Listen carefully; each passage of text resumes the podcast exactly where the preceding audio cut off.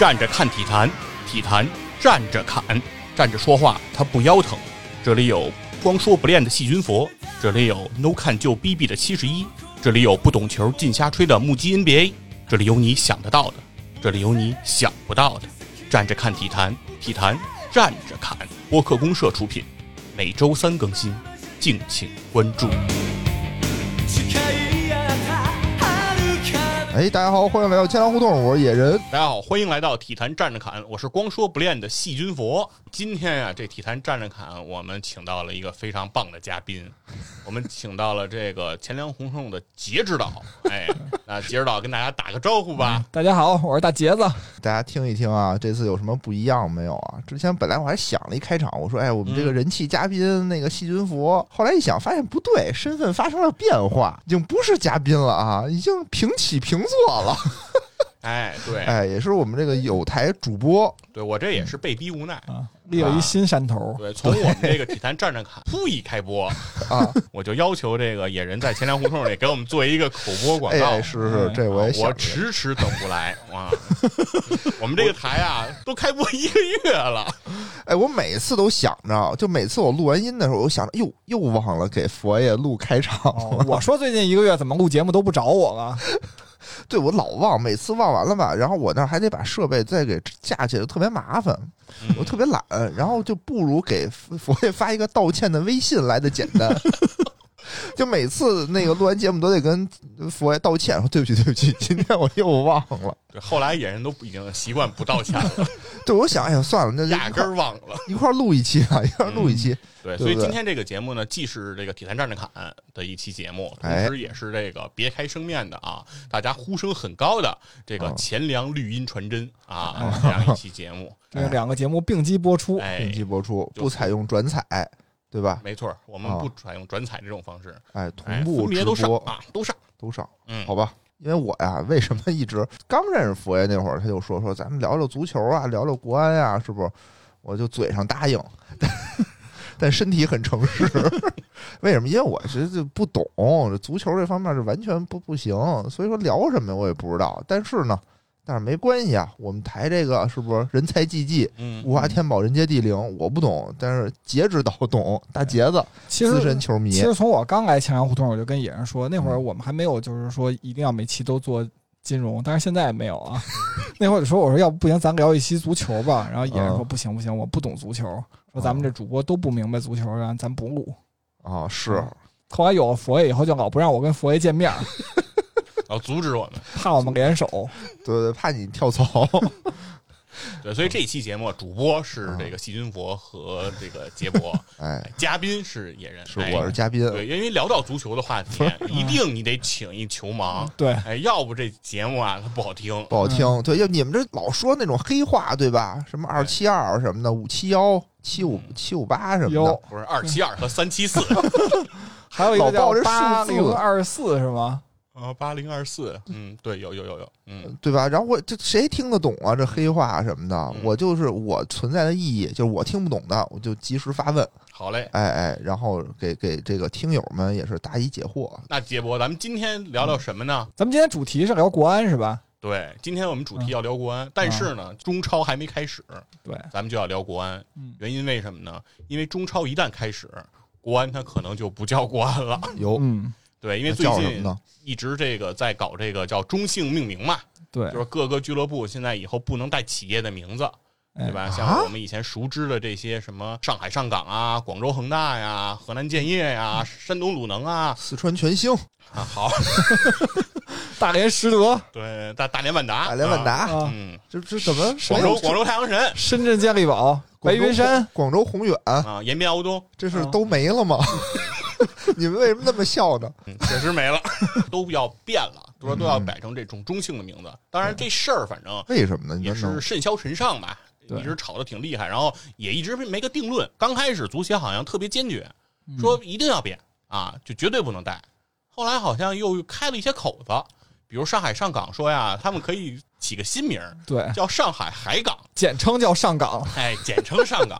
说这样说足协说啊也行，可以，可以，可以，哎，这国安就不乐意了，说啊那你上海上港能叫上海海港，那我北京国安怎么就不能叫国泰民安呢？对，是吧？所以这个然后河南建业说，那为什么我们不能叫建党伟业呢？是吧？啊，所以说呢，这事儿呢就闹得有点有点闹剧的感觉。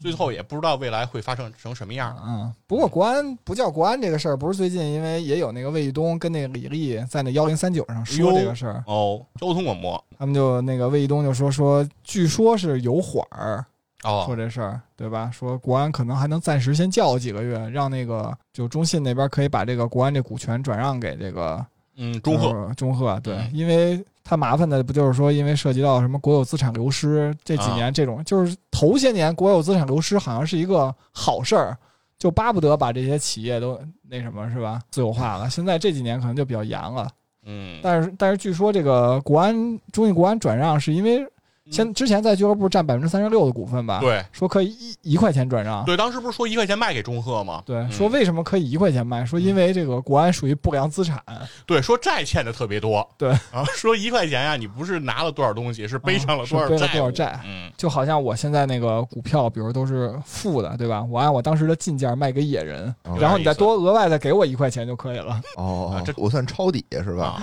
行了，大家就知道我们今天要聊聊这个国安了。嗯而且更多的呢，其实今天我们可能会聚焦在这个不是中超时代的国安，而哎，是这个甲 A 时代的国安。哎，哎大家刚才已经听到了一些熟悉的这球队啊，嗯什么四川全兴啊，什么广州太阳神啊，对吧？嗯就这些，深圳平安是吧？朝花夕拾，这是啊是，咱们也是一起朝花夕拾。也为了照顾我吧，我觉得。哦，野人还比较熟悉哎，我操，那会儿我还是看呢，看国安的哦。就知道可能穿绿色球衣的就是国安。嗯。我那后来看了几年，发现叫浙江绿城。不是我那会儿真看，哦我那会儿每个周日的晚，不是晚上下午对吧？下午踢对吧？没啊没说错吧？嗯，我就那个一边写作业一边看足球啊。是不是就是经常对手都是什么拜仁慕尼黑啊，是吧？那当时不是跟拜仁还上有一战呢吗？咱们嗯，咱们当时赢过 AC 米兰嗯对？吧？啊，赢过阿森纳，嗯，都在工体，我们都把他们给办了。行吧，我我觉得你们先聊你们的，到时候到朝花夕拾这一趴我再接话，好吧？我。别我一接话，这期节目就时间太长了。那今天咱第一个话题其实也是上了热搜了，咱没上热搜，人家上热搜了，哦，咱咱蹭热搜，对吧？蹭蹭热度，啊一个这个足球名宿嗯，范志毅，哎，哎，范指导上了热搜了，哎，因为上了一个综艺节目《吐槽大会》，嗯在这个节目上啊，狂喷周琦和这郭艾伦两大国手，哎，说这个中国篮球的情况，这一个中国足球名宿啊，把他们给教育了一顿，非常火啊。然后同时呢，也在网上引起了激烈的讨论，说这范志毅他有没有资格去批评周琦和郭艾伦呢？说这个也是一个热点的话题。谁这么问呢？这话呀，我觉得特别外行，嗯，你说说，对？吧？这范志毅是不是这怎么没资格呢？在我嗯心里，范志毅就是最牛逼的，那范志毅嗯 从地位上来讲，我记得范志毅是不是拿过亚洲足球先生？拿过，是吧？他是不是那个嗯国家队队长？是的，是吧？嗯，野人你懂得真多。接着说，哦，这水晶宫名宿，范大将军，范大将军就爱当队长，啊，上海申花队长，啊中国国家队队长。对，到了这个水晶宫，Crystal Palace 也是队长啊，，他也队长，嗯，他还是队长，可以啊，中国人当一个德国队的队长，英国队。英国啊，英国队，说话不能超过三句，超过三句就露怯反正也是当队长当的还挺好的，嗯啊，把自己的队友孙继海送入了曼城，成为了曼城名宿，然后自己永远没有的踢上英超。对对对，对，反正这个杰指导怎么考虑这事儿呢？就对于范志毅评价这个中国男篮的这种，其实我觉得范志毅从他自己在足球上取得的成就吧，嗯我觉得应该还是有资格说一说这个男篮的啊，因为确实是虽然男篮打这个什么世界杯啊、奥运会、啊、世锦赛或者奥运会成绩可能进去比较多吧，对但所以多了其实可能绩也还比较好。对，但是成绩比较好的其实也确实不是周琦、郭艾伦他们这一代的，啊对吧？都是跟范志毅同时期的人。啊，但是但是范志毅无至少在中国足球界，他是你看零二年唯一一次踢世界杯也是范志毅是吧对参加的。对，所以说范志毅呢，我们一提起来，其实我还是非常喜欢范志毅范指导的。提到这个名字，我就想起一支球队——上海申花。嗯，一想起上海申花，我就想起北京国安九比一战胜上海申花那场比赛，给我留下了非常深刻的印象。在这场比赛，还真有几个小故事可以跟大家聊一聊。哎嗯，我也我也有个故事可以搭一搭话，是这样的，对一个球北京国安啊，九比一赢上海申花这场比赛嗯之前，北京国安的上一场比赛嗯是踢了大连万达。哎哎，我们北京国安在大连被大连万达揍了一个一比五。嗯，哎，进球的是小将南方嘛？对，小将南方，哎，打进了挽回颜面的一球。号称叫什么万达克星，但是从来没有赢过，好像。那会儿好像所有的球员都有个什么外号什么的，对是吧？挺有意思。然后呢，那场比赛金志扬金指导在赛后总结的时候嗯，就特别简单：今天晚上不给饭吃，哦，是吧？嗯这帮人没脸吃饭，所以回到工体，嗯，其实大家也是重整旗鼓，就是一定要在这申花身上啊全取三分。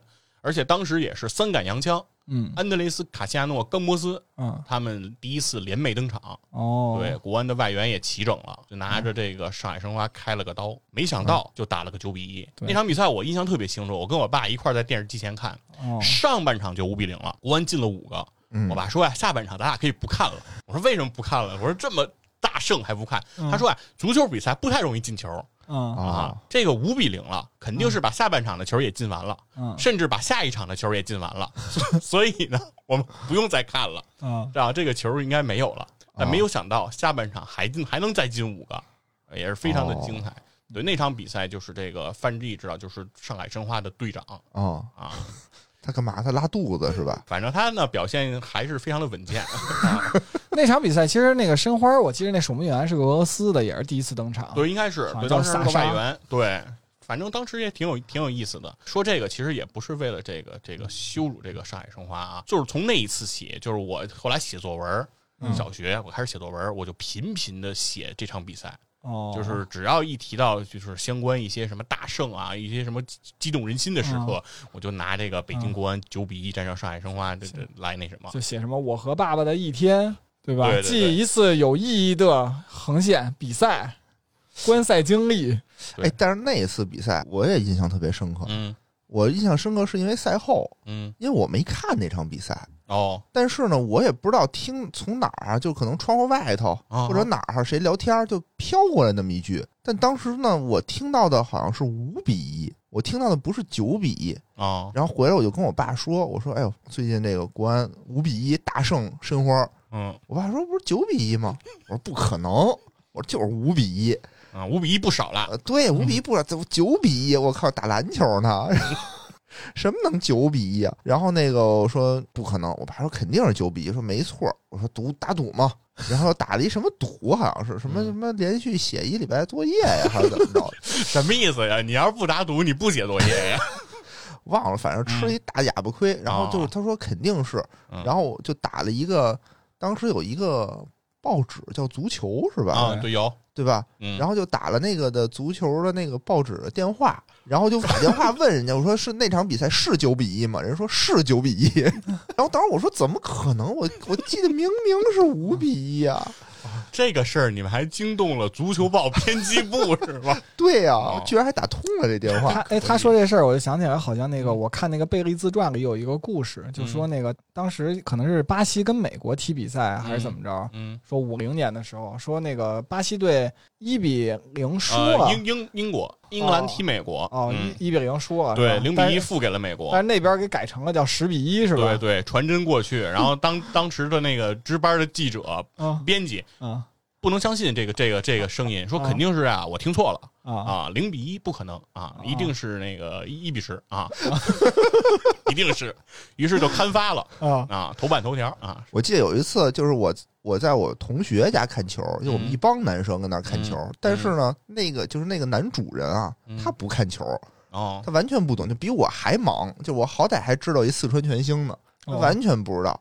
然后呢，那踢了场外国比赛吧，我记得写的是什么一零到一一赛季，一般右上角不有一个什么赛季吗？嗯，他说这什么比赛啊？怎么十比十一呀？哦，那他没看过什么网球比赛，哇，怎么四十比零啊？这确实是啊，这个反正我们就又聊起这个范志毅，就是不得不想到这个申花。嗯，其实呢，其实感觉上是又给申花伤口上撒把盐的感觉。那必须的，当时跟北京国安死磕死磕的，对不对？嗯，但实际上我们还是非常尊重上海申花这支球队的，对吧？人家也是不狂不放不申花啊，这么多年，其实一直以来，中超不是就是说甲 A 时代到中超到今天，其实一直好像名字没变过的，对，印象中也就是北京国安和这个上海申花了。是吧？双城记，对，赞助商老师他们也是那边也发生过不少变化，但他们的名字还一直能保留。对对，所以也是感觉上也是我们的一个回忆吧。对嗯，别提北哎京现代，一提北京现代，我就说上海 SVN 文广队。那对。广州呢？广州宏远也没了。哎，对，广嗯东宏远这个球队就是那个当时也是印象非常深刻。对他也是冠军嘛，对，吧？那正好篮球正好没得过冠军，你说篮球篮球在 CBA，里得过冠军。足球里没得过呀，嗯对对对好吧？对，咱正好既既然也就说到这些回忆了嘛，嗯咱就开始朝花夕拾了呗。嗯，好嘞啊，，说一说那个几位都是从什么时候看北京国安，我看过早啊，我看过早，我应该九五年、九六年，哦我以为你要说你九一年看的国安，九二年成立的，也是九一年就开始看。对，我记得特别清楚嗯。为什么呢？那会儿我记得啊，大家都看那个足球小将嗯，那动画片儿，但是呢，看着看着动画片儿，就是大家互相聊的时候吧，你得有一种优越感，对吧？嗯我得比你牛逼，就大家都看这动画片儿，我体现不出我牛逼来，那怎么办呀？我又得从这个二次元世界转回到现实世界。就你们都看动画片不行，我得看他妈真实足球，我就感觉高人一等，啊，对吧？有这种感觉。嗯当时大家普遍有这种想法。记得有一次，我是那个就是小学的时候啊，不是说你你你到了学校你能进去，嗯，学校有一个开门时间，啊，对对对，八点几分十分吧，还是什么嗯开门时间，对学校不开不开大门，大门在门口那儿堆着。得等着排队，排队等着。这个时候呢，有一个高年级的同学就跟他聊天儿，嗯，说我觉得啊，今年那个夺冠大热门是大连万达，哦，然后大家就分析今年这个谁能夺冠。嗯当时我当时说大连万达是什么呀？然后又听了几耳朵，说哦，原来有这么一个联赛，啊，可以看看，每周日都能看看。从那时候开始，我就开始看一看北京国安的比赛。嗯虽然就是我也看不懂，当时嗯就是怎么着不知道，但是呢挺热闹，感觉就是赛场上的声音啊，也是嗯震震耳欲聋，振聋发聩。从嗯电视里传出了一些非常和谐的声音。对，说起这个声音啊，确实是啊当时这个收音的时候，嗯，技术我觉得可能还是没有达到。就那会儿的现场声音都收的特别特别的完整。嗯，对，就是在北京国安有一些这种口号是吧啊啊啊？SB 没 SB 没有没有一些，那时候好像就很很枯燥，很单调。对，都是这个嗯 SB SB，然后嗯震耳欲聋，震耳欲聋然后全都给你收进来。呃对但是后来啊，我那个再看转播的时候啊，就听不见这个这个声音了。我开始以为就是我们球球场的一个素质提升了，对，叫文明观赛事，嗯理智对输赢嘛。对我想我们这个首都球迷，我们终于这个高素质起来了。然后，但是等我到了现场，发现还是熟悉的声音，只是技术升升级，了，是吧只？是通过这个技术啊，他把这个观众声音他能给规避掉。嗯我当时觉得这还挺神奇的这是我知道那个嗯看球的时候的时候。啊。接着讲呢？对，其实我跟野人差不多，因为我也我是九四年之，因为九四年联赛开始嘛，对吧？啊但是九四年的时候，我还在农村上学呢，哦，啊，贫穷过后，农村好像不关注这些。我们同学关注的点都在于，比如说，哎呀，我今天放学以后得赶紧去放羊去，是吧？我们家稻子该收啊，都这些事儿嗯啊。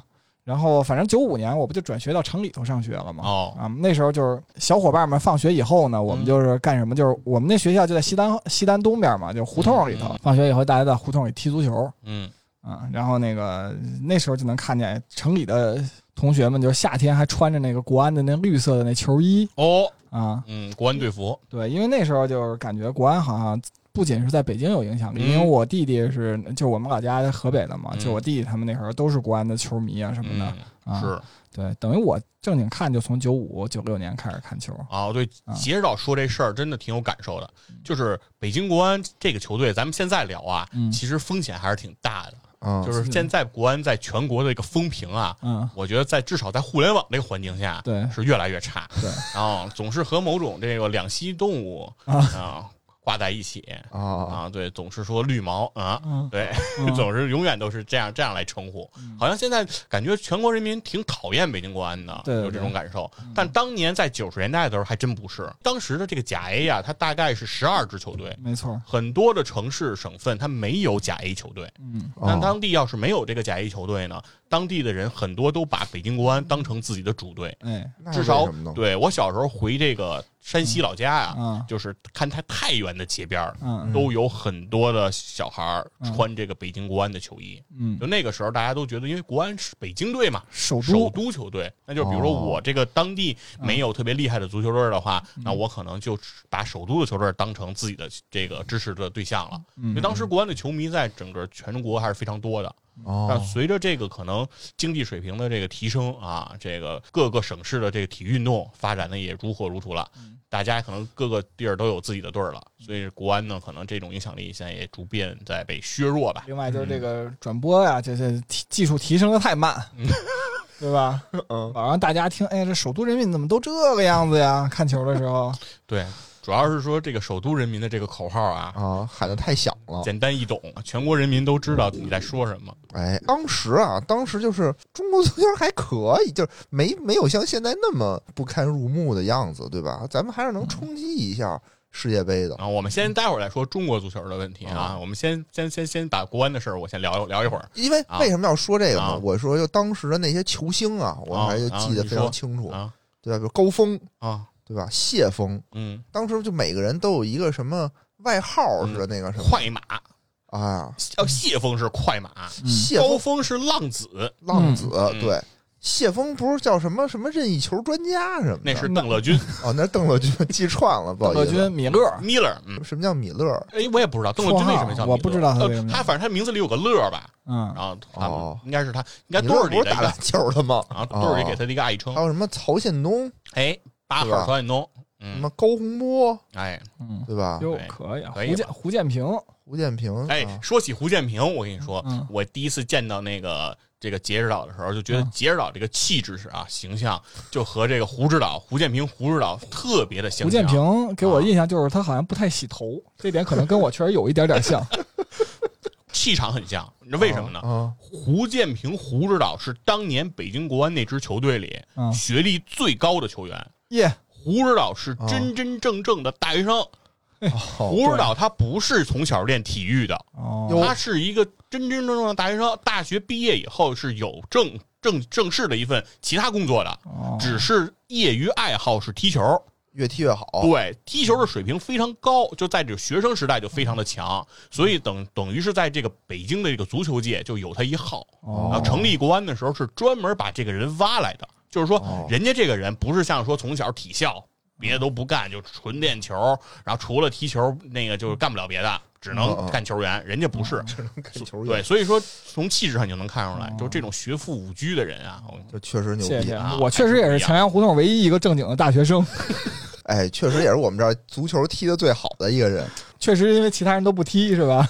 对当时国安的这些人，其实我还能背得出来好哎，多。还有一个啊，嗯。还有守门员傅斌，傅斌一号傅斌，嗯，哎，他当时还是什么国家队的替补守门员，哎，对，零二年世界杯的时候，傅斌是以三号门将的身份，三号就降到三号了，嗯，以前是二号。一号将好像是不是他预选赛的时候当过三号门将，嗯。但真正好零二年去的时候，傅斌应该是没去。我，也觉得他没去，因为一号是江津，嗯。二号是欧楚良，嗯。三号带的当时是安琪，哦，因为觉得安琪那个更年轻、年轻更有前途，啊所以带了安琪。哦，对，当然现在的安琪已经去卖草莓了，他好像退役以后，退役以后对过得不是特别如意吧。然后现在在好像网上也有他的网店之类的。啊哦。然后有一阵儿前一阵儿有人还唏嘘嘛，就说嗯。曾经的国门说嗯现在都那个那个卖草莓了，嗯怎么怎么着就奚落一一哦然后发番。现挣的比他妈国门对要多。其实我觉得安琪这个国门儿，刘云飞也是国门儿啊。啊，刘云飞咱就不要提了啊，染上了一些不良爱好不认识，你说这都不认识。啊欧楚良还有一些印象，啊。欧楚良是比较老的嗯这个门将了，当时时是广州队的吧？对吧？对欧楚良，广州队的身高不高，欧楚良个头不高，但是啊弹跳特别的强，就愉悦的那个能力还是那他应该打篮球去啊，对。当个控球欧楚良后卫。曾经冲出冲到了大禁区线边上，把球托给了伊朗队的球员，我怎么感印象是吧？客场的时候应该是有过有过的。当时中国队还是有一些经典画面的，对，反正当时我对这个国安这些球员，我记得还挺熟的。一号傅斌啊，二号刘建军，三号谢朝阳，四号韩旭，五号郭维维，六号魏可星，七号谢峰，八号陶建东，九号王涛大。嗯，这当时大王涛是转会到哦那年到转会到国安，是身披了九号。哎，那个号大连来的那个王涛不是叫小王涛吗？小王涛后来也来了，哦先来大王涛，哦，大王涛、小王涛都是大连的。啊，然后是十号杨晨，十一号高峰，十二号胡建平，十三号十三号过 啊，十四号周宁，十五号邓乐军啊，十六号李鸿正啊是吧？然后十八号高洪波，二十号小将南方。哦，对，这是这是当时可以鼓掌鼓感觉像是一掌鼓掌。个叫什么体坛站着砍的贯口。这是从小就背的啊，这是某一年的这个国安的阵容。对，因为因为他说的时候，我也想到，比如说十三号，其实对国安球迷印象最深的可能是徐云龙啊对，啊。当年还啊没徐云龙他们还没来呢。对对对对威克瑞呢还对，当时北京威克瑞还没有被国安收购。包括刚才佛爷说五号的时候，我想起的是李红军，对，那是后来李红嗯，军从延边来的从延。边来的，对，一个长发，号称中国马拉多纳。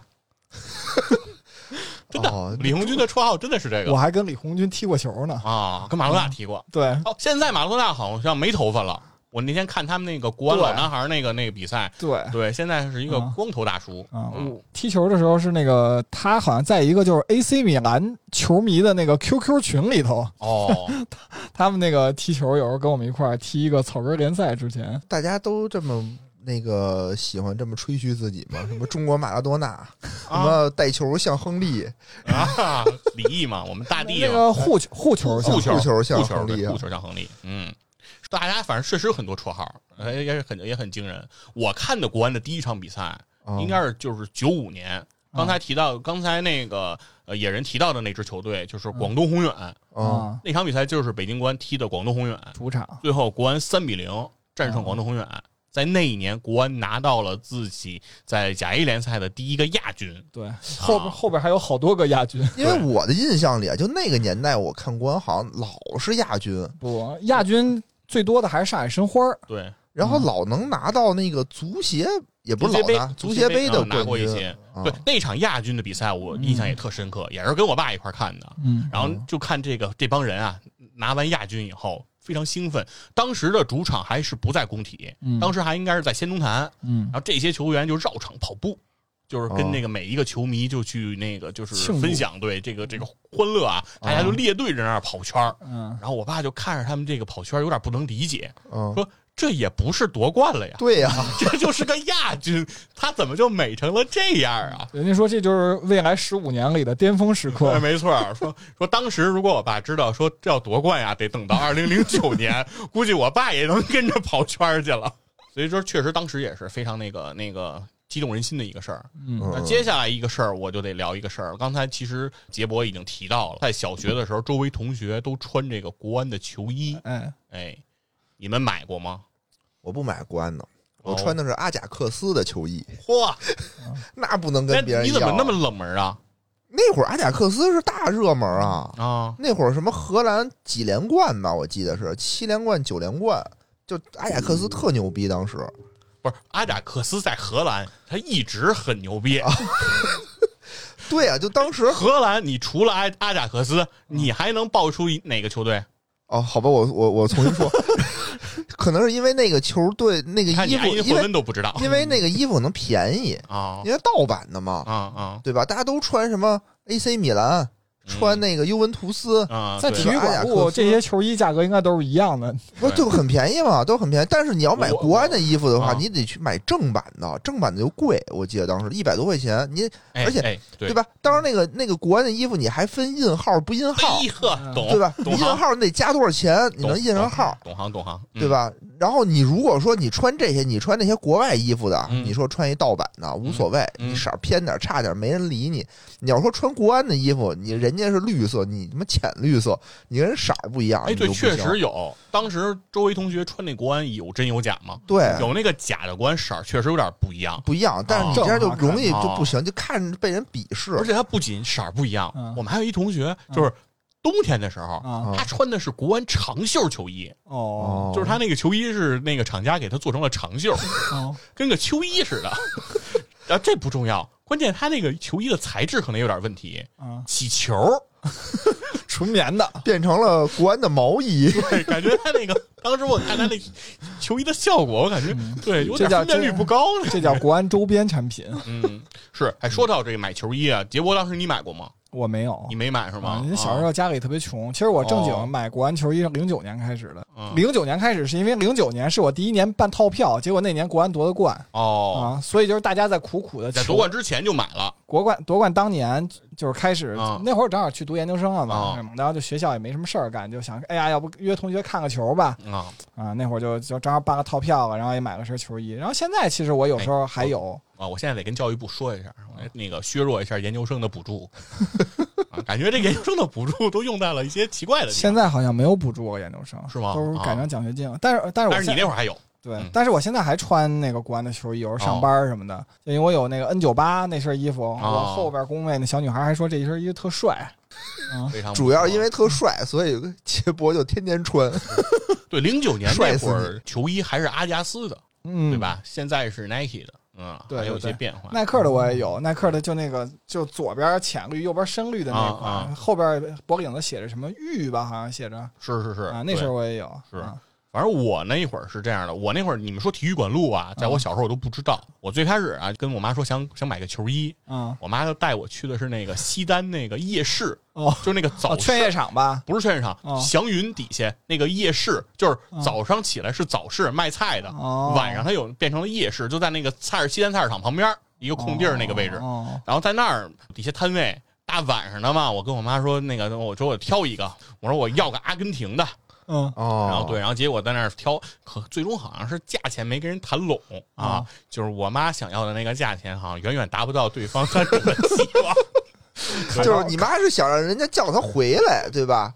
然后结果没叫，没叫，对，结果这个等于这这个就作罢了，是吧？没买成。然后后来呢，等于就赶上，比如六一儿童节，好像是，嗯完了就说那儿子这心心念念，对吧？想要一球衣，嗯对吧？那当时提的要求也不高，显得很懂事，说要去夜市买一个就行，嗯干脆说吧，六一儿童节我带他办一件大事儿，嗯他就把我带到了当时临近胡同对面儿嗯有一家店，叫国安新航线，哦，不知道你们知不知道那个店？啊，新航线这个我知道，但是我不知道临近有店啊，因为我有九五九六年我就在临近那边上的小学。我知道，嗯就在那个，就是就在临近临临近那个那个胡同口对面，就是应该是他是在那个路路西边，就西南北大街路西边不是现现在叫什么？那叫什么真维斯是吗？反正类似吧，就在那大概那个位置。那那家店当时特别火，啊他那家店就是卖国安球衣，而且他就有这个服务，就叫印号。哦，他那个店里你就可以选择去买球衣和印号。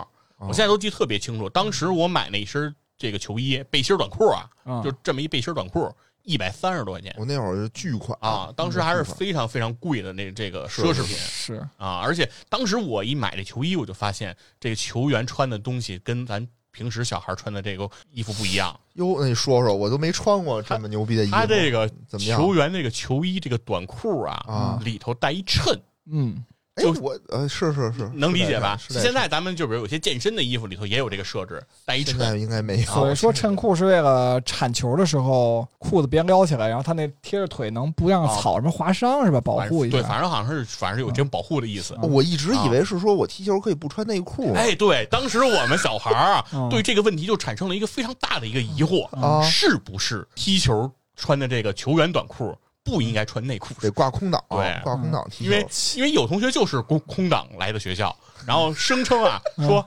我的管裤里已经有内裤了，他们不知道那时候还不知道什么叫丁字裤，对，告诉说已经有内裤了，我哦。我我不能再穿了。嗯。我要再穿，我相当于穿两个内裤，嗯。啊，这太怪了。这个也是一个非常有意思的事儿。你知道我那球衣哪儿买的吗？就嗯你们好歹是城里买的，我我当时在木樨园嗯。有一个商场叫龙丘，现在已经拆了。当时我妈也跟那儿卖货，现在自己开买卖嗯啊、然后后来我我就说想买衣服，我妈说走带你逛逛逛去，他自家特别地方便宜，特别便宜，就二三十块钱，三四十块钱，反正就买一套。但是啊，那个裤那也有衬，就我也一直很疑惑，我一直觉得是可以不穿内裤。哎，我我第一次才解解释了我这个疑问。我第一次穿带衬的裤衩是那个，也可能都得是前年还是大前年，就开始跑步以后，就买了一个安德玛的那个哦。跑步的裤子，它里头也带个衬，但是它那个衬是那个你看足球的那个衬裤，现在不都是分体的吗？足球衬裤里头单穿一个就是贴的倍儿哦对对对，滑那特别。紧的那个对，是吧？倍儿滑。对，那个安德玛那个衬裤吧，它里头是网，哦，就整个全是网状的一个小小裤衩，三角的还是？我现在其实我有这个困惑，我到底该不该穿内裤呢？跑的时候，因为我还有衬裤，我也有。嗯跑步的时候，一般我都是穿一衬裤，再穿一个嗯，短裤。但是现在有安德玛这个吧，你穿衬裤，它里头一三角裤勒着你的衬裤，特别难受。你这不三保暖吗？三角保暖，反正这真是一个专业的问题哈、咱咱咱们的听众啊，要是有人知道，比如说该不该穿内裤，可以给我们答疑解惑一下啊这个留言。啊，这个问题从童年时代一直困扰到我们人到中年，一直解决不了哎。那会儿还真是，我也曾经是这个追风少年，只不过现在发生了改变。嗯，对。那现在你们看国安来说啊啊，这么多年说那个杰杰博也挺喜欢国安的，说嗯那你觉得，比如说你为国安做过什么类似比较疯狂的事儿吗？就是你觉得可以值得拿出来吹嘘一波的是吗？那我那我说，我给国安写过代码，啊？这是什么事情啊什么意？思？就是因为球迷其实应该除了工体大家聚集地，另外一个应该是国安贴吧，对吧？哦，啊，贴吧啊，对对，百度贴吧对百度贴吧，嗯对，当时那个我从零九年开始看球，我就注册了国安贴吧那个账号，就在贴贴吧。其实当时我只用在国安那个吧里头，就是国安吧呗，就别的吧你也不去，对对对，因为去别的吧也是被骂，所以我一般也不去看。啊，D 吧也不去吗？那都没去。对哦，然后那个我在国安吧就是零，应该是一零年一一年左右吧，那会儿就是吧里头有一个人就开始组织就那种球赛球赛的竞猜，每轮的那中超联赛的竞猜。哦，竞猜比分，然后有格式什么的，然后那大哥就自己在人工的统计，然后哦给大家算积分，你你你有多少分，你多少分。哎，我说哦你这太累了，我在那个吧吧里头那个给他私私私信他，私信了啊，跟他说，我跟他说，你说这，我说你这不用人工的，我说我给你写段代码，你这贴过去，直接给你算出分了，不就完了吗？然后后来那哥们说好啊，然后我就，其实我他妈特讨厌写代码，你知道吧？虽然我是正经的大学毕业的，是吧？嗯。然后我就我就写了一段，就是他就每天只需要把那个 Ctrl A，、嗯然后把那些东西都拷出来。录入进去，就行了嗯。就他就贴出来，贴到嗯。TXT 文档里头，啊但是他就从那网页上扒下来的东西什么都有，用户名儿啊。哦什么你是什么等级的什么的，但是我就用那个代码能给它都筛掉，就只算那个比分。哦它等于录入什么样的比分是正常，嗯它可以积分的，什么是没有的，然后啊它直接就统计出结果。我给那大哥弄了一年，然后第二年好像是一又改了一版，啊然后后来第三年他再找我的时候，那会儿我就真的已经彻底告别写代码了。然后我就说我是我是真不想干，我说那会儿我连那个就 IDE 就是开发环境都没有了，电脑上、哦啊，我就是我说我不行，我说你找找别人吧。后来大哥可能也没找着别人，后来自己他自己可能学就学是，从简入奢易入奢啊，呃，对，由奢入俭难。后来他大哥可能能自己干不下这活儿，后来这活动就没了。哦，就是想再回到手工记录，自己觉得太痛苦了。啊对对对，后来大哥不做了。哎，但是他一直重复用不行吗？就是这东西还需要有什么变化？不是，比如说中啊超扩军了，人数多了，那你这代码可能哦用不了了什么的反正有各种，包括贴吧改改版了，它会对你也造成影响，哦。对这程序也有影响，嗯因为程序我也不知道贴吧要怎么改版主要，格式变了，然后它那个就不太认了，不太对。对太好用了。对，哇，这不过这还真是挺牛的，他都是球迷，嗯我们也就看看球，哦，骂一骂，杰博做一做程序。他写代码，啊，写写代码啊。野人，你看国安，我这个就你肯定你肯定是没有啊。没有没有，我还真没有为国安做过什么，顶多是去现场看看球啊。啊。但我也是属于凑热闹，就是人家说那个走啊，咱看看去啊什么的，我说看看看看呗。上大学那会儿，嗯。我记得是一年十一月份吧，我记得特热闹，就那天特冷，十月十一月的时候，嗯，然后前面一个大哥，当时是对那个天津嗯。天津泰达什么，我就后面我就不说了，这不有口号吗？是吧？嗯。天津泰达，嗯。那叫天津泰达，对，叉叉叉叉。然后一大哥呢，就拖着光膀子，我当时还穿的挺厚实，都特别冷。这大哥跟那儿推光膀子，然后拿一个大包袱，嗯就是说说天津包子啊什么的，然后就一边那个喊喊口号，就天津泰达，嗯然后哪哪哪哪，然后嗯 然后然后就一边喊，就一边跟那大家鼓舞士气。嗯我说我操，我说这太那个，确实挺牛逼的。然后看看现场，还有好多小姑娘，长得都挺不错的。这也就是我去和这个就是说你给国安做什么贡献？就怎喊口么说起小号怎么说起小姑娘啊？这帮着他那大干嘛哥喊口都能说到小，姑娘。真没，这确实是没啥。我一球盲嘛，我一球啊盲，我能干什么呢？对，不过说起天津队啊，就顶多是录了这么一期节目，啊算不算我对为啊国安做的贡献算算算，绝对算。回头寄给国安俱乐部啊，搁到那个纪念馆里。回头我们发给魏一东，让魏一东好好在那个足球一百分里宣传宣传啊。建良胡同野人也为国安做了一些贡献。我说起这天津队啊，国安跟天津确实有很大的很多的纠葛。对，早些年就是最早一脚，对这个是施连志是嗯吧？怒踹这个高峰，嗯然后让这个高峰这个这个重伤，这个当时也是一个非常大的事件。然后后来又是咱们这个金指，对吧？嗯从这个国国安安又去天津又，转投了天津，对，所以说两两支球队一直而且离得又近，一直叫京津德比嘛，嗯对，对对离得又很近。我当时看这个国安跟这个这个天津的比赛，有一年特别印象深。据说是有一年啊，是这个工体周围周边以工体为圆心，嗯三公里为半径画圆，所有的饭馆的包子都被买空了。哦我靠。那个往里扔，对，然后说，据说这场比赛结束之后，嗯。清洁人员清扫工体里面遗留的这个包子的残骸，花了一多礼拜。哇，这个事情当时也上了北京新闻，就是强烈的谴责了球迷的不文明行为 浪费。啊，就是说这这个是完全不正确的。对，然后而且那场比赛我还印象挺深的，就是看到那个就是球迷球员球迷打出的这个标语，嗯，横幅也挺逗的。虽然感觉上啊有点奚落这个客队，不是很文明，但是确实也透着一种智慧。它里面当时天津队的这个赞助商是这个康师傅，嗯，所以他当时的标语写的是叫“康师傅水，康师傅面，康师傅水泡方便面”，不是很友好啊，但是很好笑嗯，就是这种感觉。嗯，说的我有点饿了，有点想吃包子。其实那个北京和天津就是中间其实有一段时间就是主客场是互相不开放的，就是因为那段时间就是有球迷冲突。呃当时也出现过一个事件，嗯。就是国安的这个御林军啊这个球迷组织嗯。到这个天津去看球，啊然后天津的球迷组织把御林军这个球迷组织关在一个地下室，关了三个小时。好像是组委会的人给关的吧？反正是让整个这个，反正就是当应该是当地的球迷协会啊的人，就是先开始说是联谊之类的，啊啊，以此为由就相当于给监禁了，哦，监禁了就时间不长，就三个小时，就是球球赛一结束球赛结束就把就把大家放出来了，但是就让你们没能进场。就是现在双方啊，嗯。这两个球场就是国安的工体和这个这个天津的水滴这两个球场彼此不对对方的球迷协会开放。就是说，如果你是散客，我们坐一高铁说买张球票看可以，但是如果你是以协会球迷协会以组织形式进场，然后比如喊一些口号啊什么的，这些是不可以的，因为两边都不可以。因为我唯一一次去客场看球就是去天津水滴看北京国安跟天津的比赛，然后然后那次比赛那当时就是已经不不对那个国安开放了，就是球迷开放，然后我买的是主队的票，就跟哦。主队球迷坐在一起，跟天津球迷球迷坐在一起。当时我还从贴吧里就找了一个叫什么球友啊，啊，也是一女的啊，什么叫也是一女的？还有看着看着野人说说完说完野，然后意味深长的看了一下野，我没有女球友，意思就是没输。啊，然后那天那天那天去看看完了，反正就回北京了啊，嗯，回没回也不知道，回也不知道，也不知道。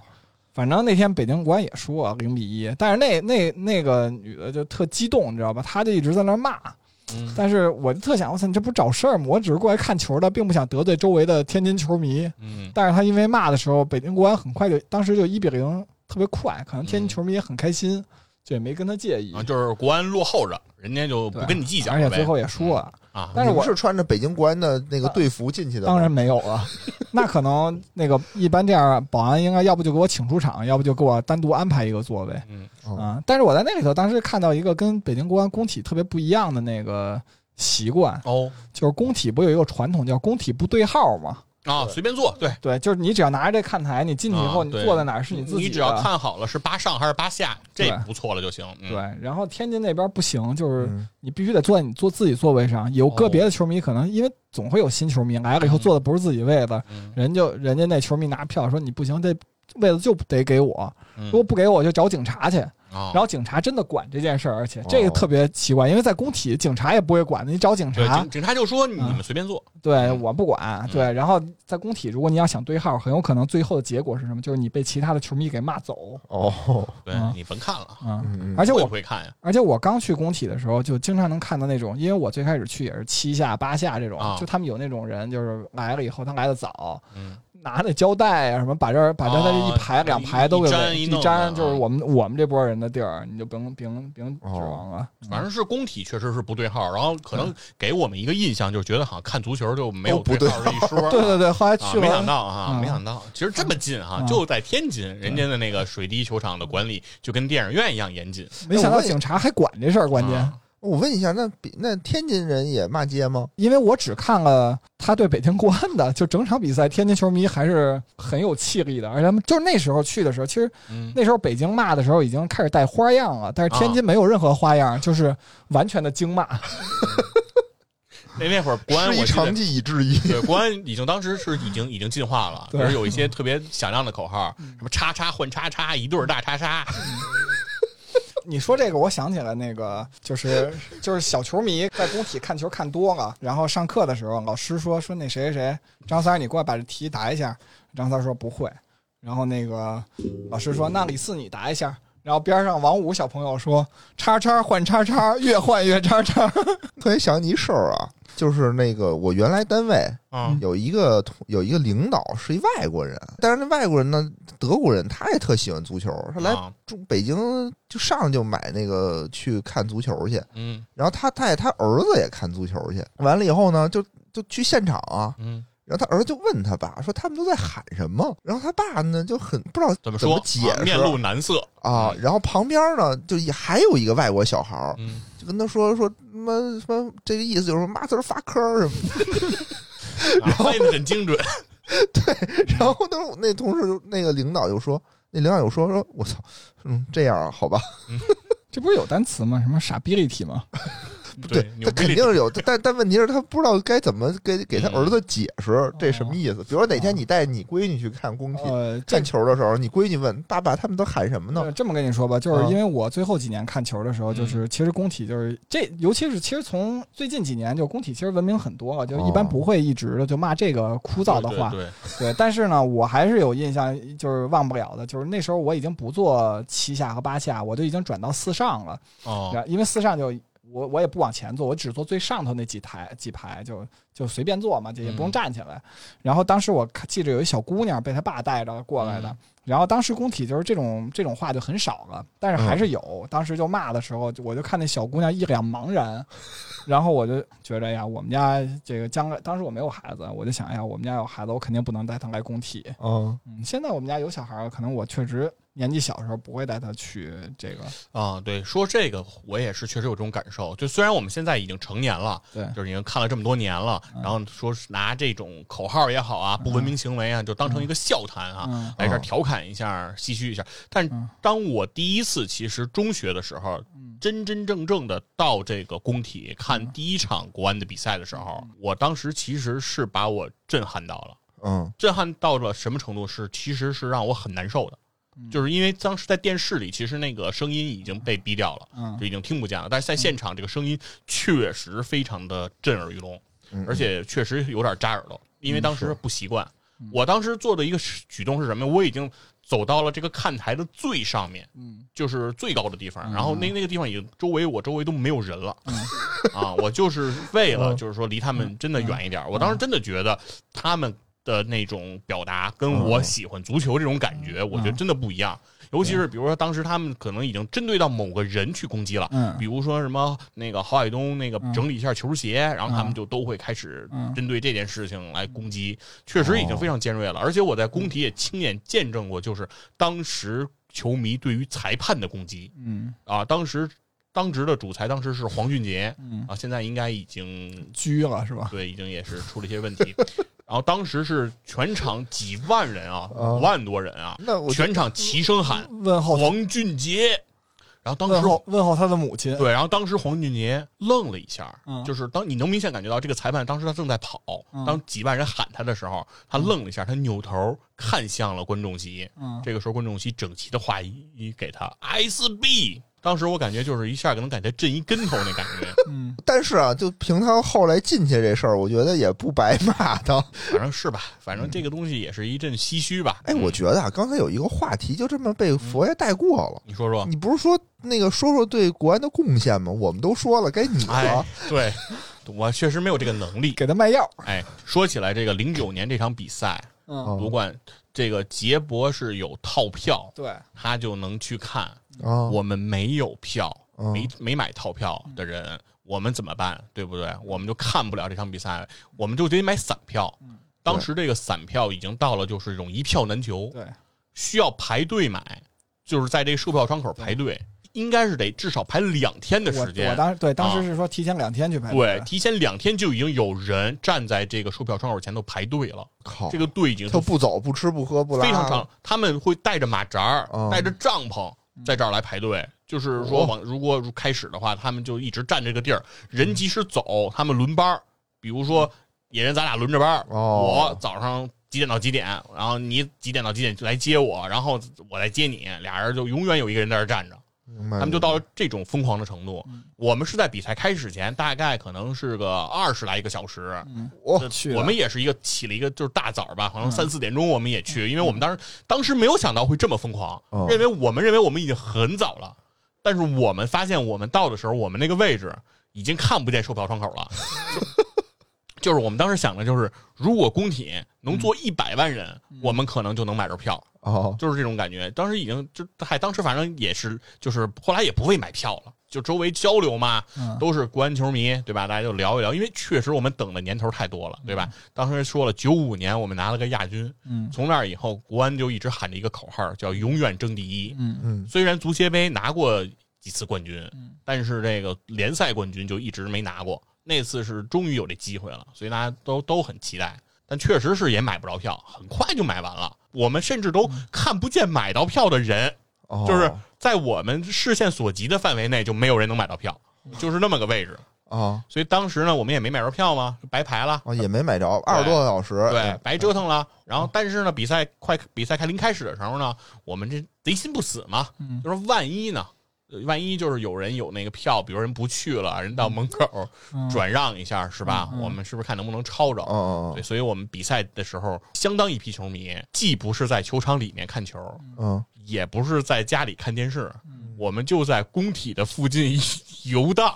我们已经进不去了，就是嗯。工体当时为了就是保治安，嗯。他连那个大门很远的地方就做戒严了，嗯。就是我们在的那个位置，连工体的那个大门口我们都看不见嗯哇，啊，非常的远。但是我们就在能我们能接近的，你在东直门呢，我估计十条就差不多了，东直门有点过分了，就是认为自己啊最接近国安能夺冠的这个地儿啊啊，就是等待这个夺冠的消息。然后这边一边开着这个收音机，然哦后来听这里面这个比分啊，一比零、二比零、三比零，哇，小马丁四比零，我们四比零拿下这杭州绿城，哎，夺冠这个这个没问题了啊！当时这周围整个这条路上的人都在欢呼，最后包合着你没进去啊？进不去啊，我们就用我们这种力量，对吧？啥力量？你 然后包括后来比赛结束了，然后开始就是游行，对游行，哎，我们就真的是能参与加入了对，跟他们一块儿走。当时的游行状况非常的隆重，整个那个就是工体附近这几条街哦全是人，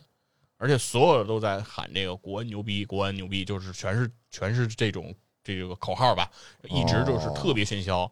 这个喧嚣都保持到了东四十条地铁站。当时东四十条地铁站有一度都差点封站的状态，就是球迷到了地铁站不回家，站在这个站台月台上喊这个这这这些哦口号，估计志总都急死了。非常急。当时警察很多，全都开着执法记录仪，然后对来让这些哦来疏散这些球迷。当时真的是很狂热，就那个状况，其实就有点像这个北京申奥成功当时的那种气氛，嗯但是那个是有官方组织的，对对对，这个是没有这个组织的，所以是很是比较快就被疏散开了。对，但是当时气氛是非常热烈。所以这个北京夺冠这件事儿，其实除了球迷，连北京当地政府都不想。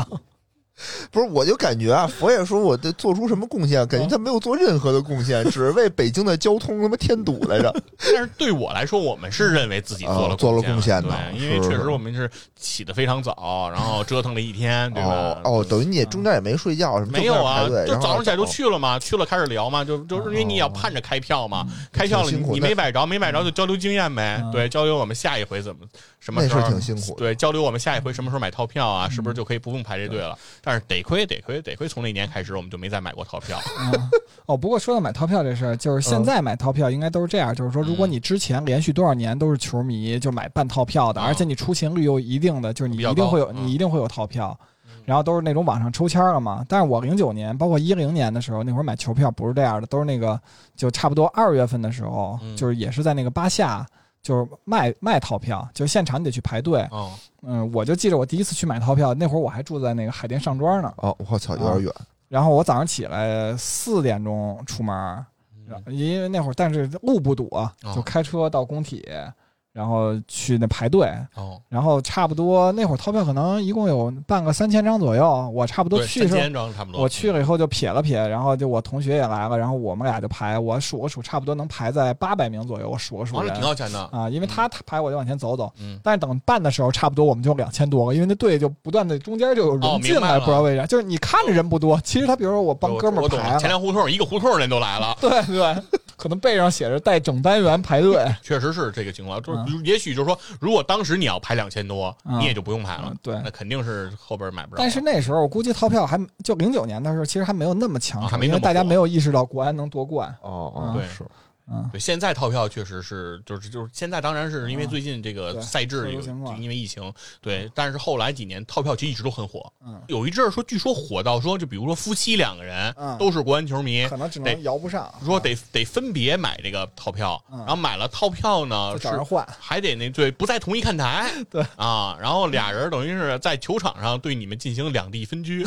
我，还有这样的局面会发生。，嗯。我就觉得中国足球可以启程了。不过有一个东西就是挺好的，就是后来对我影响特别大的，哦。就是我有过敏性鼻炎。啊就是作为看球来讲，我最痛苦的就是大家都抽烟，看球特别多抽烟。对对对，然后你就看球的时候，尤其是晚上，你就看那个，它不有盆儿吗？嗯。就是上边，对。你看那个烟就从那上头，呜，特别明显，从那灯一照，对它那个一个是灯明显，二一个是嗯在工体有一个景儿，嗯，就是扔那个碎纸屑，啊，对对对，然后那个碎纸屑它是可以不太报纸文明。撕它是可以就报纸撕成碎纸屑扔，就是这个这个这是不文明啊，但是在转播上这好像是一个对效果图，就效果感就是也是跟国外球迷学的。哦他扔完以后，这个纸屑它可以在空中飘，嗯，但在工体当时扔这个碎纸屑的效果啊。更好，哦它不仅能飘着，它能飞得特别高。嗯，为什么呀？就是因为抽烟导致这个热空气往上拖，你知道吧？然后对。球迷还在那欢呼看那个东西，没，错，热空气把那个纸片，就比如你在八下扔一个，这啊这这纸片没准能飘到八上的上面，非常多人抽烟才能把这个热空气给它拖特成？别真的。多，真的多。后来现在是因为没有了，不让抽。现在这个公共场所不禁止吸烟嘛，所以肯定是不能抽了。不过你说那不文明行为，现在就是一个抽烟现在没有，另外你扔碎纸屑也没有了。就是哦尤其你看完球以后，你就发现一个是有个别的球迷会那个志愿者，他就打扫看台，就自己就把自己随身东西带走。嗯，我当时咱们在一单位的时候，单位不有那个报纸吗？嗯对吧？就航报。哦我每次都是那航报就搁在办公室没人看，嗯一沓一沓的越来越多。但是我每次去工体都拿一沓子航报给我垫屁股使，啊，然后走的时候你就把航报拿走，然后就那个下看台拐弯那儿不是有大塑料袋子吗？嗯就都都扔在那里头就完事儿了。就大家后来行为其实就都文明多了，也没有人撕那些纸然后往天上扔了，对吧？嗯，是，我我在四上的时候都是就看久了，我一般都有习惯，就是比如说联赛刚开始的时候，其实特别冷嘛，对吧？嗯，我一般都习惯就穿着什么羽绒服去啊，然后带壶热水啊 啊，然后天儿热泡枸杞不？泡点枸杞，当时还不需要，现在可能得泡了。天儿暖和一点，就是比如因为从我们家过去，不有那左右左家庄那炸鸡嘛，就金口红炸鸡，我一般哦带一鸡腿过去啃着吃啊，什么这些习惯都有。哦嗯，对，然后包括那个就是快到冬天，就联赛快结束的那时候，不都比赛都安排在下午嘛？对，然后你像咱们这个四四四啊七啊什么的，这些就是西看台的、嗯啊东看台的，就到下午的时候有点晃有点晃所以我都都会戴个遮阳帽，看久了就会有这些。这都是看球装备啊。对对这个球迷的这种这个叫什么自己的这种多年经验啊，一些 tips 给到大家。帮助大家说能够看球的时候更加愉悦。对嗯对，确实工体确实又有一些有一些规则，嗯，就是你看它工体对这个瓶装水嗯，禁止的特别严格，对，不就是你你很难带到这种就瓶装水进到这个，就是怕你你拽吧扔下去？对，他就怕你因为哎，我记得是不是有一排保安是背对着球场，对着哎球球对着你，对着那个对对着观众看的呀？嗯确实我觉得那帮人挺挺辛苦的。他们那些人对常年在工体坐着，但是他们一场看不见球，他们一眼球也没看过啊啊，真的是有。而且两个球不同看台之间，有的时候也会有这种，对对对，就是安保人员，然后坐在那儿。是会把客队给分开是吧？中间会会隔两个空空的看台，子对，，然后中间再坐两排保安。没。错，确实是这样的。工体的这种这安保还是非常严格的。为什么？为什么足球这么危险呢？我感觉 大型事件嘛，对球迷的这种容易疯狂狂热的，其实因为就像你，你如果零九年你见过那场游行的嗯当时的场面的话，你就能理解，就是他的这个群体的这种情绪啊，上来以后还是非常那什么的。其实，在很多场比赛赛后，我都见到过警车把人带走，对，都会有一些球迷有一些过激行为，哦。然后最后导致一些不幸的这种情况。嗯，是是，咱们文明看球啊，还是那句话吧，把工体一直挂着，嗯，文明观赛事，理智对输赢，是吧？这么多年，嗯，在这儿也也提一句啊，咱们这个佛爷这个节目体坛站着砍，对吧？砍是那个砍大山的砍，嗯，不是砍人的砍。不是体坛，我们就站，就感觉特别热血，就谁也不走，就就拼成你死我活，就站着砍。嗯，拿嘴砍就行了，我们光说不练嘛啊，对，不要那个真的动手，动手就不好了。哎，刚才佛爷说他零九年最后还参与游行，其实我就跟佛爷就完全，我就属于那种特别就不热血的球迷。哦你是看完了就走了？我是看完就走，而且零九年那是我看完还看完了他在那场里头庆祝啊什么那些对对活动。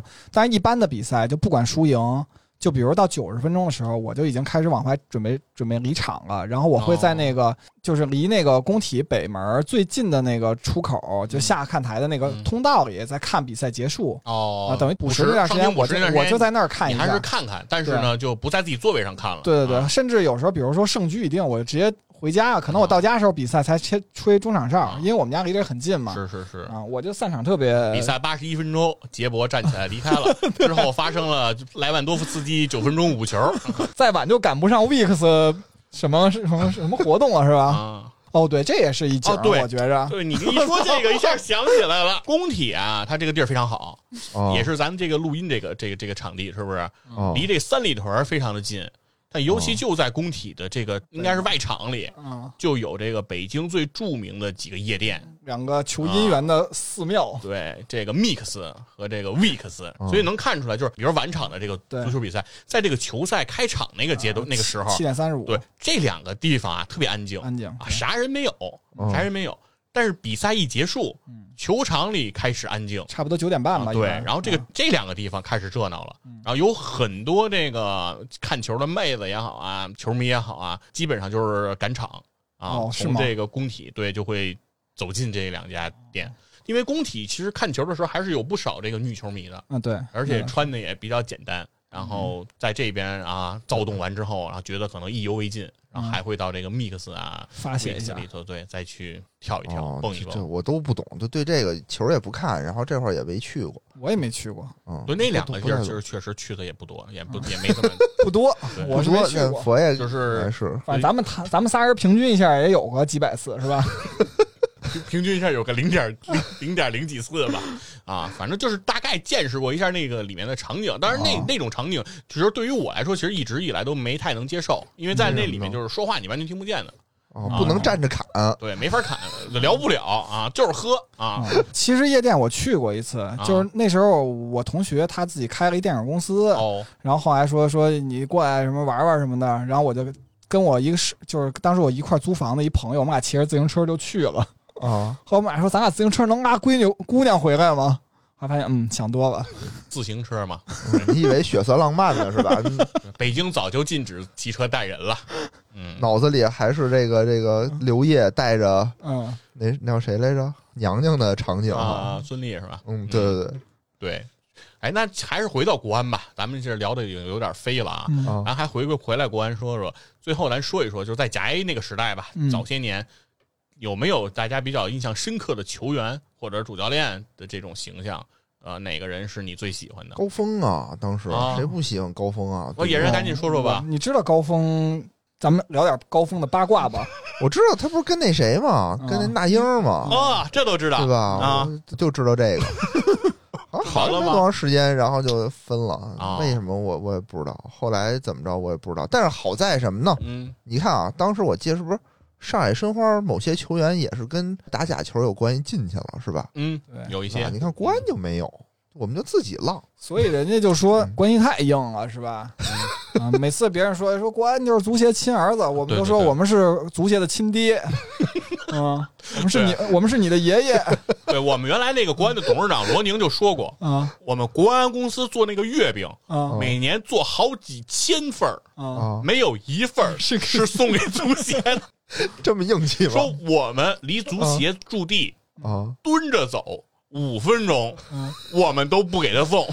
为什么呀？这是什么梗啊？没有，就是说自己，就是说，就是说跟足协没清廉是瓜葛嘛，吧没瓜葛对啊，就是说不上过啊，哦，对？吧？说我们闹罢赛啊，我我们就是啊，我就反正我印象深刻的啊就是是高峰高峰，对，都别能跑在球场上的印象是什么呀？就跑得快嘛。跑得快。不把上衣掖在裤子里头，高峰对，好像是跑起来比较奔逸那种感觉，嗯嗯，要潇洒的感觉。九路带风是吧？嗯，嗯对，对对，我就这点印象，这多的也没了。那杰指导呢？对高峰哎，其实高峰我不是特别感冒，因为嗯。其实我印象最深的他的进球吧，就说就是那个九七年那十强赛，就是客场对科威特，对。嗯，当时我想，我操，他妈瞎瞎带什么，瞎射什么，结果进了。当然那也是个好机会啊，是。但是我没有想到他能进，因为当时就是十强赛，反正就国家队打的也不顺，浪的太多了。压力太太大了。嗯，对那场球印象挺深的，就是后后来有个采访，嗯。就说因为有那个就是记者在写报道的时候就啊说呀，高峰在临门一脚的时候，就心里就是燃起了就是十二亿人对他的嘱托，然后想起了这个起来起来的国歌，嗯然后把这一球打进。啊高峰说：“我看这篇报道啊，纯是扯淡。说 我要是脑子里能想起这些，我这球我都能踢着才怪呢。反正高峰确实是一个很有性格的球员，而且如果从从职业精神角度来说，其实也是很差的一个球员。他有一个记录啊，高峰曾经在有一个就是在宿舍喝啤酒，嗯，一晚上给他数出来二十六罐啤酒，我就是这么一球员。然后以至于说，当时后来他转会到那个前卫环岛，啊遇到了这个严苛的魔鬼教练李章洙嘛，嗯嗯。韩国籍教练李章洙，李章洙对这高峰就深恶痛绝，就说你的天赋真的非常好，嗯你的身体素质、你的球感，你各方面都是一个出色球星的一个苗子，嗯但就是因为你这些不自律，你真的让你的职业生涯没到这个巅峰。嗯但是高峰那会儿也是李章洙摁在场上不让摁在场下不让上，嗯对吧？你不好好训练，我就不让你上。但是高峰是怎么着啊？说到了这个比赛关键时刻，实在没辙了，把高峰给不得已换上去。嗯高峰上场前跟替补席就说：“等着啊，哥们儿上去给你进一个。”上场没几分钟，人高峰还就真就进一个，嗯。也真是有能力。杰指导，你更喜欢的是什么嗯其实我要说你要说球员啊，啊？或者教练都行，你你嗯看你喜欢。咱就说吧，因为其实我喜欢的人可能除了胡指导啊我，首先想到的一个标准啊，啊，就是这人不能转国会，就必须得一生效力于北京国安。忠诚一人一？城，对，嗯，所以呢，我想到的是徐云龙。哦，龙队，对，因为因为徐云龙，我我印象特别深的是一句话啊，嗯就是主持人采访说那个，就当时徐云龙已经是那个国安队还是全国所有球员里头，就在中国顶级联赛出场次数最多。哦，对，当时应该是打破赵俊哲的那个记录的时候吧？嗯嗯，然后就人家问他说：“你凭什么能取得这样的成就？”然后徐云龙说了句：“说因为我没机会出国踢球，什么意思呢？因为很多优秀的球员都是因为比如踢一段时间他就出国了，哦他是在踢球邵佳一吗？反正就是嗯包括杨晨啊什么，就嗯北京国安其实出去了很多球员嘛，什么周宁啊什么的，对。商议出过国吗？出啊，西乙 B 嘛，哦，什么高雷雷是吧？对，说商议还可以再说一下。商议。商议是北京国安的一名前球员啊，现在经常活跃在这个电视机前给大家做解说。商议在整个联赛的进球一共有四个，就联赛进球数一共四个，所以商议的整个所以职业生涯评选不出五加球。对，这是大家嘲笑商议的一个梗，因为商议是个前锋啊，他进的球绝对没有范志毅很多赛季一个赛季进的多。绝没有，那他前锋怎么混的呢他？都没有改踢中后卫的徐云龙进球多，我觉得。嗯，他怎么混的当前锋的呢？其实商议还是不错的，因为商因为商议首先他他年轻的时候他是那个健力宝的他是健力力宝最年轻的球员，对，嗯。他是中国足协派到巴西的那那批人，就包括我知道张我知道。教练那些嗯。他是最年轻的一个。最年轻，的一个。而且他是一个天津球员，长得又挺帅的小伙儿，是吧？啊，长得还挺英俊的。不，是，那他不进球，他怎么凭什么当前锋啊？就说明他本来是有一些能力进球的，啊。只不过他他是因为身体太单薄了。对，他的身体确实特别的脆弱，就是你看商议的话，如果你说他不是个职业球员，你说他是个电影明星，他是个演艺圈的，你绝对信。就是他的整个身材的样貌就跟那个演艺圈的这些演员非常像，就是很单薄、很瘦、哦，很窄的这样一个身材。说到体育圈这个演艺明星，我这个是给陈小云打个扣。陈小云是谁啊？陈小云就是练游泳之前是吧？对，号称自己某个部位太发达了，哦然后没能那个进一步的那个入选国家队进入国家队。对，他是国家队的，不是国家队的。他说是他说是因为这个好像长得不错哈。整的不错我，再看看抖音，女版鹿晗。行行行，咱们继续啊。接着刚才你你说的徐云龙是吧徐云龙对对对对，首先就是徐云龙这个确实为国安效力的时间比较长，对对对吧然后另外一个就是成绩也也确实不错。最开始虽然他一开始好像是踢前锋的，对吧？对是的，后来因为球队需要又改打中后卫他先是先踢前锋，啊，后来是边前卫，哦，然后是边后卫，然后是中后卫。这不是战略性撤退啊，好像是。但是国内好像就有这个风风俗习惯，就是好像范指导最早也是在前面的，对也是啊也也是中锋步逐步。前面跑不动了呗，就跟后面那个坐镇了。我觉得这是因为那个外援的冲击，啊，对，对，中因为前场外援球员比较丰富。对，现在基本上就国国内这个联赛就是形成了一个外援在前面哐哐踢，然后国内球员在后边就负责守哦，啊，甚至比如说就是中轴线交给外援，对国内国内球员打杂儿，对，中锋、中场、中后卫都是外援。嗯，这样咱们国家的这个优秀球员怎么办呀？嗯，反正是有一定的打击嘛。所以现在为什么这个中性改名这个事儿，嗯我觉得跟这个肯定也有一定关系，就是压缩它的盲目投入是吧？，对压缩企业对于这个足球的这种投入，因为其实中超这些球队、企业经营球队都是赔钱的。嗯，现在没有一支球队是能靠自己造血，然后来养活自己的，对都是企业在往里输血。哦企业为什么要往里输血呢？其中一个重大的原因其实就是传播，就相当于说广州恒大因为投入了足球，所以全国人民都知道了广州恒大，然后全国人民甚至都知道许家印。但是呢，如果要是现在命名不给你，那你的传播度就可能没那么广。那这样的话，你对这个投入的积极性势必是要受到打击和影响啊。那这可能也是球足协想要看到的，就是说认为足球这个市场可能现在有一定过热和不冷静。我以为是因为领导喜欢呢。你说导领导喜喜欢足球吗？对，是就是再喜欢足球，但是和这个你这个联赛其实本身，因为领导喜欢足球，人喜欢的肯定也是国字号球队嘛，对吧哦，那么不是说不会喜欢你一个城市的代表的球队了，对吧？是是是，然后说到我最喜欢的这个北京国安的球员，其实就是这个高洪波高指导。哦，高洪波高指导当年在国安这个踢球的时候，这个特点是非常鲜明，嗯。也是一个前锋，嗯。也是身体比较瘦弱，嗯啊、嗯，也是身材这个不是很有对抗能力的这样一个前锋，甚至啊，在整个这个球场上，很长一段时间你都找不到高洪波这个人。体能比较差啊是吗给？人感觉这高洪波这个北京国安经常在高洪波上场的时候，感觉就是十打十一 啊。我们经常以少打一人的姿态出现，因为高洪波在这个球场上基本上消失的状态，你看不到这个高洪波在在围追堵截。对，嗯嗯嗯但是当你看见他的时候，往往就出现在最关键的位置，然后给对手最致命的一击。我印象最深的一个高洪波的进球，就是傅斌跟高洪波的一个配合。哦傅斌是北京国安的守门员啊，哦，啊，身高非常高，一米九几，大高个，大长胳膊。嗯傅斌在禁区里手抛球，扔了一特别远的手抛球，嗯差不多能快扔过中场的感觉。高洪波从那儿接到这个球，然后带球突破，嗯过了几个人，把球打进。这这个进球就两个人，北京国安就两个人啊，门将和前锋啊，就把这事儿办了。所以当时是觉得高洪波给了我印象非常深刻。你说到这个手抛球抛到中场，我就嗯不自觉的想起来北京国安谁吊门中场吊门进过球，哦，好还真真有，记不清了，黄博文还是邵佳一，反正反正有一个很精彩，就对对就跟那个贝克汉姆中场吊门有点像的感觉。跟小罗有也有点像，就是那个在那个罗纳尔迪尼奥在零二年世界杯那个对那个西曼的那个哦对踢英格兰的时候的那种感觉有点像。反正当时就是高洪波那个感觉确实是，而且当时这个评论不是也都说嘛，嗯说高指导是这个用靠脑子踢球，嗯，啊。当时你都不太理解什么叫靠脑子，就是一个球员在场上不靠不是靠腿啊。总是感觉这句话是个骂街的话，所以说其就没有实力，就靠脑子。有有有，这个有实力，因为高洪波就北京国安最接近冠军的一次失败，就是零七年长春亚对泰嘛，对，当时的主教练是高洪波，哦，当时是主教练，说啊长春亚泰主教练就是高高的，嗯对。然后当时应该是在一个雨夜嗯阻击了北京国安，嗯阻击了当时李章洙带队的北京国安。嗯，杨浦在禁区里头准备用胸部停球，他如果要头球解围出去就没事了，然后那球被陈雷吧一个鱼跃把球是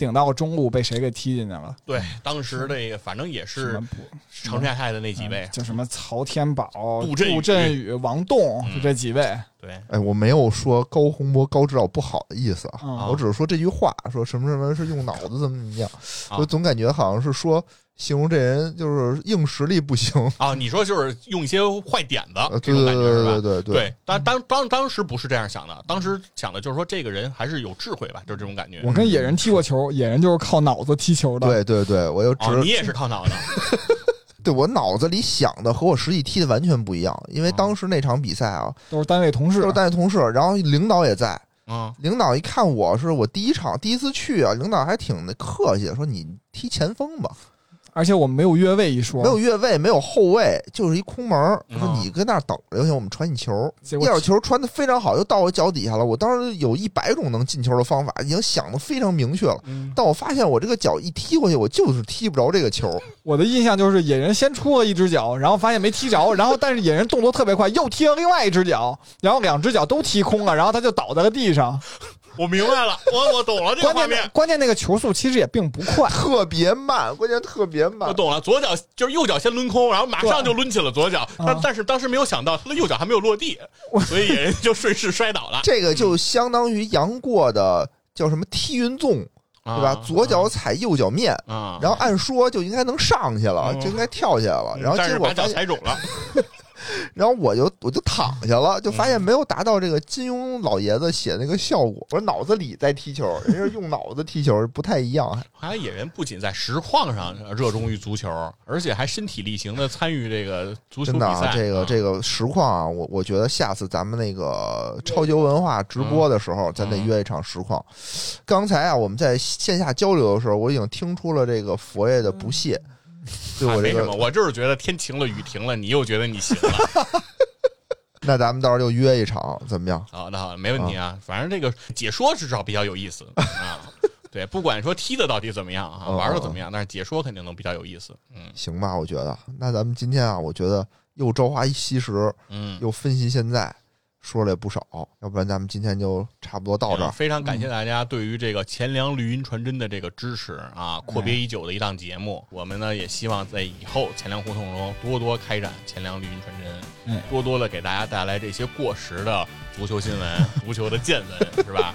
让大家那个永远的活在这种甜蜜的回忆当中。哎，啊哎，同时也希望大家进一步关注我们的体坛站着侃啊，侃是那个砍大山的大山的砍侃。好，非常感谢大家的收听啊，哦拜拜再见。绿色心情是我们的明星。